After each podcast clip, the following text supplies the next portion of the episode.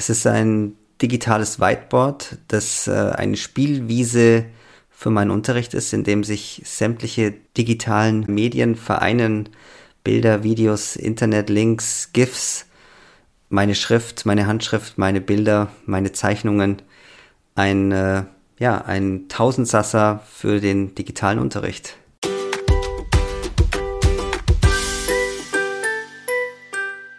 Ja, hallo und herzlich willkommen zu einer neuen Folge von Wegweiser Digitale Schule. Wir wollen uns heute mit einem Thema beschäftigen. Da habe ich einen Gast bei mir, den Matthias Toll, und der bringt die eierlegende Wollmilchsau mit, wie er gesagt hat. Es geht nämlich heute um Explain Everything. Aber zunächst mal, hallo Matthias. Hallo, schön, dass ich ähm, bei dir sein kann. Ähm, ja, mein Name ist Matthias Toll. Ich bin äh, informationstechnischer Berater digitale Bildung äh, im Schulamtsbezirk Oberallgäu, Kempten und Lindau.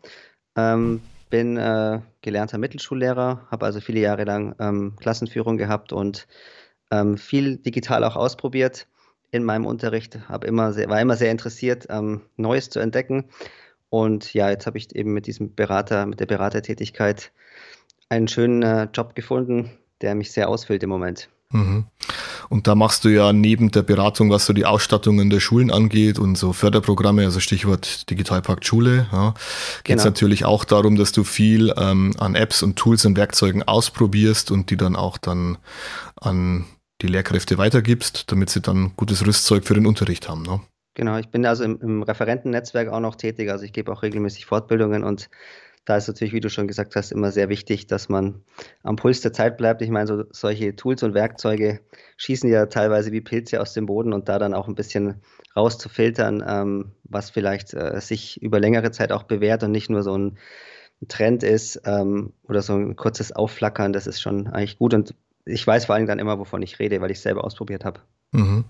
Und da haben wir ja wirklich jetzt heute in der Podcast-Folge ein Werkzeug, ähm, das man auf keinen Fall als Eintagsfliege bezeichnen kann, sondern die App oder diesen Dienst gibt's ja schon relativ lange. Ich muss sagen, ich bin, ähm, ich habe es mir mal angesehen, ab vor einigen Jahren schon, ähm, habe es dann nie so richtig ausprobiert und war dann auf einer Online-Tagung äh, bei dir im Workshop und äh, wo du das dann vorgestellt hast. Und dann hat es bei mir irgendwie Klick gemacht und ich habe mir gedacht, das muss ich mir jetzt mal downloaden und äh, also kaufen. Ist ja auch ein kostenpflichtiges Tool. Und ähm, habe es dann so weiter ausprobiert noch und muss sagen, ähm, es ist schon wirklich nicht übertrieben, wenn man das, wie du sagst, äh, eine eierlegende Wollmilchsau ist, mit der man so ziemlich alles machen kann, was so modernen, digital gestützten Unterricht betrifft. Ja, ja also ich habe eigentlich ähm, vor seit vier Jahren habe ich sie in etwa in Verwendung. Ich habe äh, angefangen, halt Erklärvideos zu machen, äh, weil ich da ein bisschen meinen Unterrichtsstil ändern wollte. Ich habe halt gemerkt, dass ich immer sehr viel äh, fünf und sieben Mal erklären muss, immer wieder das Gleiche, immer wieder das Gleiche. Habe ich gedacht, irgendwie könnte ich eigentlich auch mal ein Video machen, ähm, dass diejenigen, die einfach noch mehr äh, Input brauchen oder sich das öfter anschauen müssen, die Möglichkeit haben, sich das anzuschauen und ähm, habe da dann recherchiert, was, was eignet sich da am besten. Also ich kenne die App jetzt seit vier, fünf Jahren und habe sie eigentlich von Beginn an erstmal nur für Erklärvideos eingesetzt und ähm, war da von dem Konzept eigentlich grundsätzlich überzeugt, weil es einfach so schnell und einfach ging. Mhm. Und eben auch in der, in der guten Qualität möglich ist dann. Mhm. Also wenn die Zuhörer sich jetzt fragen, was das überhaupt ist, wovon wir sprechen. Du hast ja schon jetzt gesagt Erklärvideos, aber es geht natürlich mit Explain Everything noch viel, viel mehr. Also es wäre, glaube ich, vermessen zu sagen, das ist eine App, mit der man Erklärvideos erstellen kann. Das wird dem wahrscheinlich nicht gerecht. Aber was ist dann Explain Everything eigentlich so? Es ist eigentlich äh, grundsätzlich mal ein Whiteboard, ähm, auf dem ich schreiben kann oder eben auch ähm, ja, Mediendateien einfügen kann. Ich kann Audios, Videos, ähm, Internetlinks, ähm, ja, GIFs, ähm, alles Mögliche, was, es, was man sich so vorstellen kann, kann ich auf diesem Whiteboard einfügen und dort ähm, einfach verschieben, bearbeiten. Ich kann ähm, ja mit einem Pencil schreiben, als würde ich, wäre ich an der Tafel und das ist eigentlich mal grundsätzlich das, das, ähm, es ist einfach nur ein Whiteboard, ein digitales Whiteboard. Mhm. Genau. Mit einer, und das finde ich ähm, toll bei Explain Everything, mit einer grenzenlosen Fläche. Also du kannst ja raus und reinzoomen nach Lust und Laune, du kannst dort äh, Dinge verstecken, du kannst dann genau, hinzoomen und alles zeigen. Das war dann eigentlich, eigentlich der, der Weg, der dann von den, vom Erklärvideo, ich habe dann immer mehr, also die haben auch im Laufe der Zeit einfach die App immer wieder ähm, äh, erweitert und weiterentwickelt. Das ist eben ja auch wichtig, dass nicht nur irgendwas rausgebracht wird und es bleibt dann einfach so, sondern man sieht auch, dass da auch ein Entwicklerteam dabei ist, die immer wieder neue Funktionen einbauen. Und das habe ich erst im Laufe der Zeit dann entdeckt und habe gedacht, hey Mensch, eigentlich könnte ich das ja auch für meinen Unterricht nehmen als, ich sage jetzt mal, Dokumentenkamera im, im Sinne ähm, und habe dann gesehen, okay, was es da für Möglichkeiten gibt und habe dann einfach meine Sequenzen so aufgebaut in einem Projekt. Man kann das sich vorstellen wie bei einer Präsentationssoftware, wo man einzelne Folien aneinander hängt.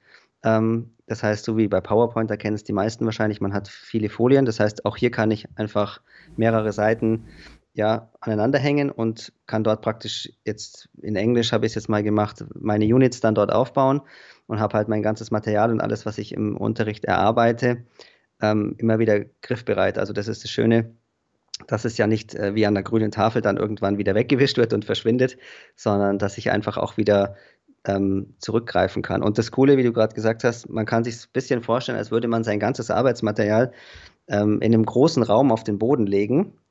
Ähm, und wenn ich jetzt quasi das, das eine Blatt brauche, dann gehe ich da näher hin und ähm, gehe ganz nah hin, zoome da praktisch rein und kann hier Einzelheiten besprechen, kann da was reinschreiben dann trete ich wieder ein paar Schritte zurück und habe wieder die, den Überblick quasi über die gesamte Fläche. Ähm, und das ist auch das, das Coole, weil, weil, Unterricht ist ja oft auch sehr intuitiv. Das heißt, ähm, es kommt eine Frage und ich muss plötzlich noch was erklären. Und an der normalen Tafel ist irgendwann einfach der Platz dann ähm, zu Ende. Dann muss ich was weglöschen oder ich muss es halt irgendwie anders lösen.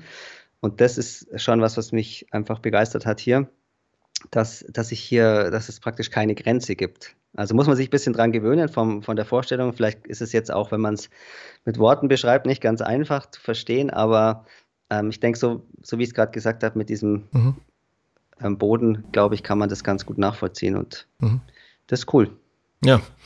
Ähm, du hast gerade schon gesagt, ähm, du bringst dein Material auch in Explain Everything rein und da gibt es ja auch eine, wie ich finde, sehr gut gelungene Dokumentenscan-Funktion. Was ist daran so besonders?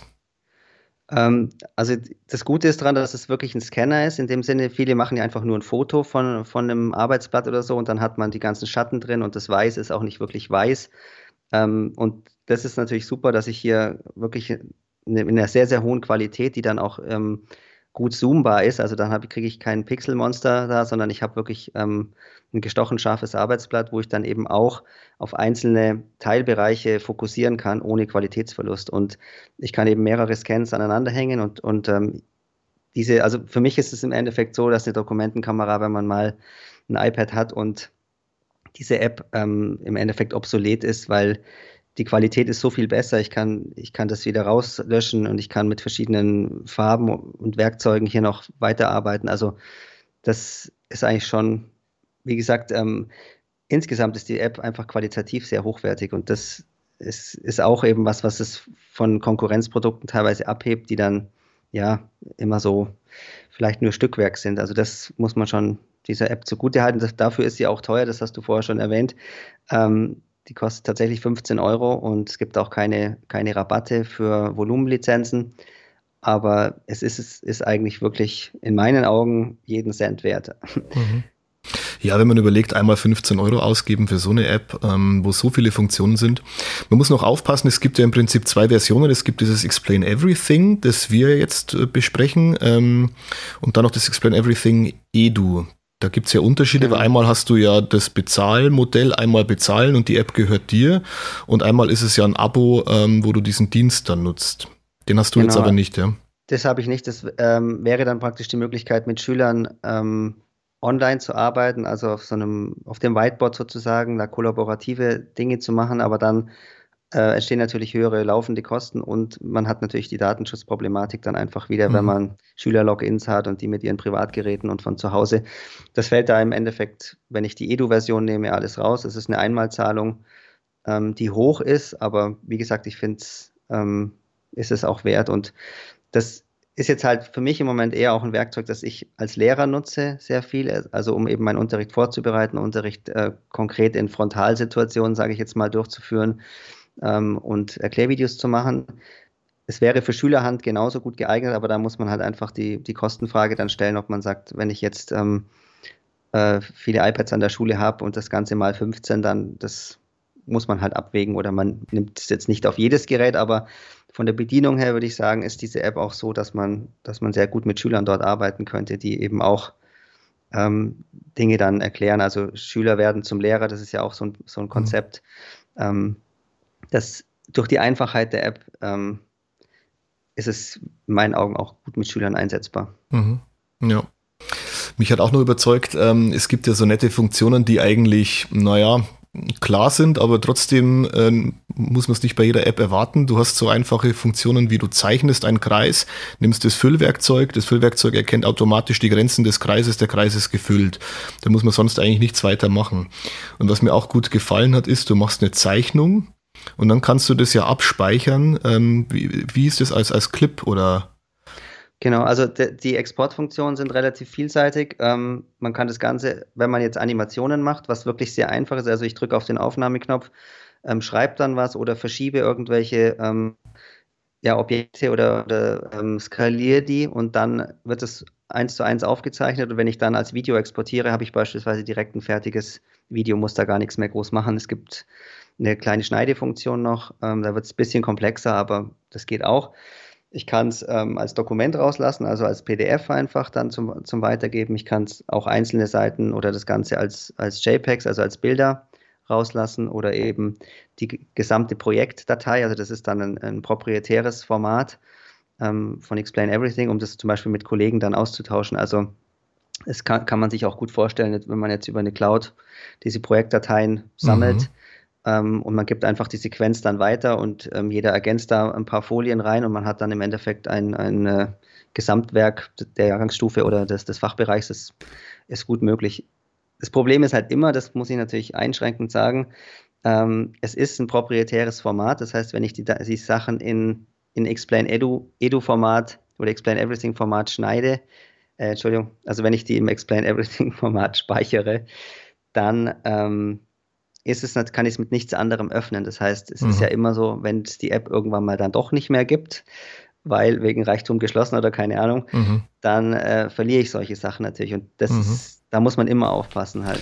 Da gebe ich dir recht, aber gleichzeitig haben wir natürlich die Situation auch bei diesen ganzen ähm, Boardherstellern im Klassenzimmer. Also wenn du ein Active Inspire von Promethean hast oder eine Smart Software, ähm, die haben ja auch ihre proprietären Formate. So das hatte ich auch im Hinterkopf, weil ich habe vor zehn Jahren mit dem Smartboard angefangen und mhm. mit, der, mit der Notebook-Software und genau das Problem mhm, ja. hatte ich dann eigentlich. Mhm. Aber wie gesagt, das Coole ist eigentlich, man kann hier das, das zumindest als Video rauslassen. Also wenn ich da Erklärvideos mache, dann habe ich einen MP4-File mhm. und ähm, das ist ja eigentlich Standard und das geht mir dann auch nicht verloren. Also ja. da halt, muss man halt dran denken. Mhm. Ähm, Stichwort digitale Projektionslösungen. Also das frühere interaktive Whiteboard, jetzt diese Touch-Displays, alles, was so unter dem Namen interaktiv firmiert.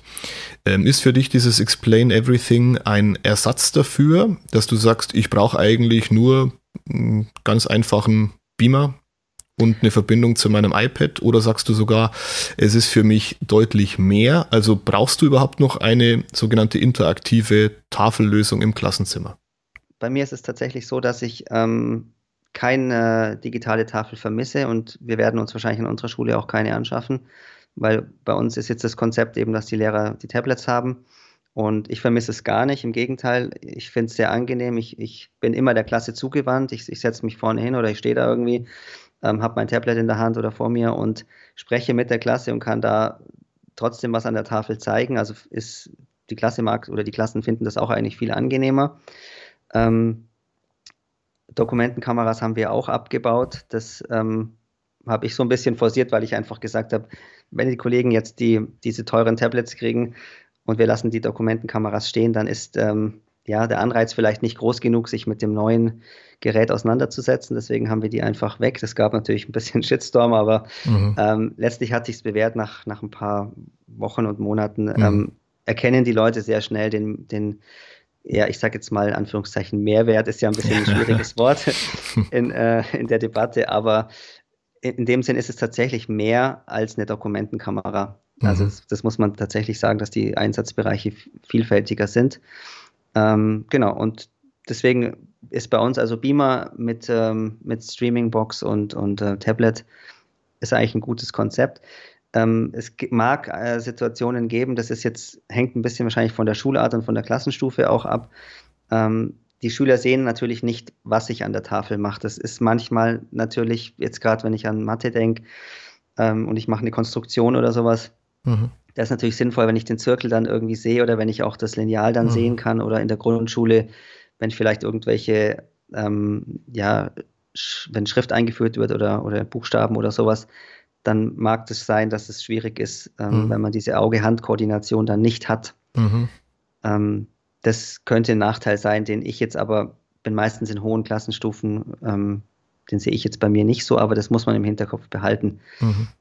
Ja. ja. ich sehe es absolut genauso, auch mit dieser Hand-Auge-Koordination, dann, dass man es ein bisschen einschränkt, aber auf der anderen Seite muss man natürlich auch eins feststellen, ähm, du hast ja trotzdem immer auch irgendeine analoge Schreibfläche in einem Klassenzimmer. Und ähm, gerade wenn genau. es dir darum geht, dass man dann erste Klasse Buchstaben äh, und so weiter nachspuren und so weiter, dass man das dann vormacht, dann hast du ja, denke ich, in jedem Klassenzimmer trotzdem immer noch diese Möglichkeit. Aber ich finde auch, dass die Bedeutung von, von interaktiven Tafeln massiv überschätzt wird. Das war halt vor 15 Jahren so en vogue, dass man eben gemeint hat, ähm, der digitale Bedarf im Klassenzimmer spiegelt sich genau in solchen Gerätschaften wieder. Und heute stellen wir aber dann schon fest, es ist eigentlich, die Frage ist nachrangig, ähm, ob die Interaktivität am Endgerät stattfindet oder am Großbildschirm. Und wir haben natürlich die Situation, wenn wir uns jetzt anschauen, Corona, Lockdown, ähm, Distanzunterricht, ja, kein Kind hat so eine interaktive Tafel zu Hause. Die Lehrkräfte nehmen sie auch nicht nach Hause mit, aber ihre Tablets nehmen sie nach Hause mit. Und das, was du eben mit Explain Everything Präsenz machst, äh, in Präsenz machst im Unterricht, machst du natürlich eigentlich dann auch genauso von zu Hause aus im Distanzunterricht und kannst aber gleichzeitig auch noch das aufnehmen und beispielsweise genau. auf YouTube oder so hochladen. Also ich denke, man ist damit moderner und flexibler aufgestellt. Absolut. Also ich, ich hänge das daheim einfach, schließe ich dann an den Rechner an und habe da meine genau die gleiche Schreibfläche oder halt genau gleiche Werkzeug wie in der Schule auch. Das hast du komplett richtig ähm, zusammengefasst. Genau, ich, also wir werden jetzt wahrscheinlich so ein Konzept probieren, ähm, das ich in, der, in Dillingen mal gesehen habe.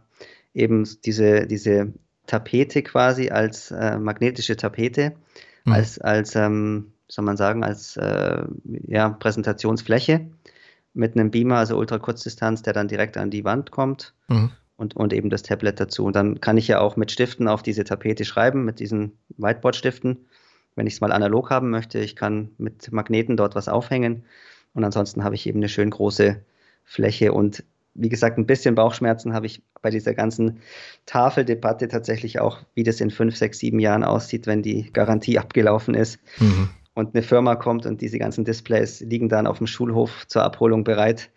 Ja.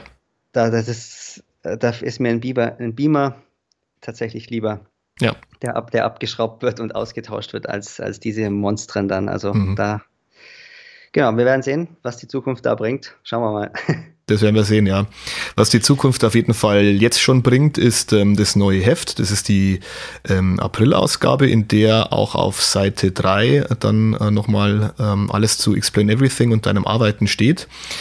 Ja, lieber Matthias, ähm, vielen herzlichen Dank äh, für die Infos, die du uns zu dem Werkzeug gegeben hast. Ich glaube, das ist für viele, die den Podcast hören, ähm, interessant, sich das auch mal anzusehen. Es lohnt sich auf alle Fälle ähm, und erleichtert den Unterricht, finde ich schon auch ähm, enorm. Genau, also es ist wie, wie bei allem, ähm, jeder hat seinen Workflow jetzt irgendwie und wenn man was Neues sich ähm, ja, holt oder anschafft oder ausprobiert, dann wird, muss man teilweise gewohnte Pfade verlassen und muss in gewisser Weise umdenken. Ähm, aber das ist ja das, was es auch spannend macht, dass es immer wieder mal was mhm. Neues gibt. Ähm, aber das muss man bedenken. Eine Hürde ist am Anfang immer da und über die muss ich halt drüber gehen, bevor sich dann vor mir die große weite Welt von Explain Everything auftut. Ja, genau so ist es. Ja, super, Matthias. Ich danke dir recht herzlich. Ich wünsche dir noch einen schönen Tag. Mach's gut. Alles klar. Danke. Ciao. Ciao. Ciao.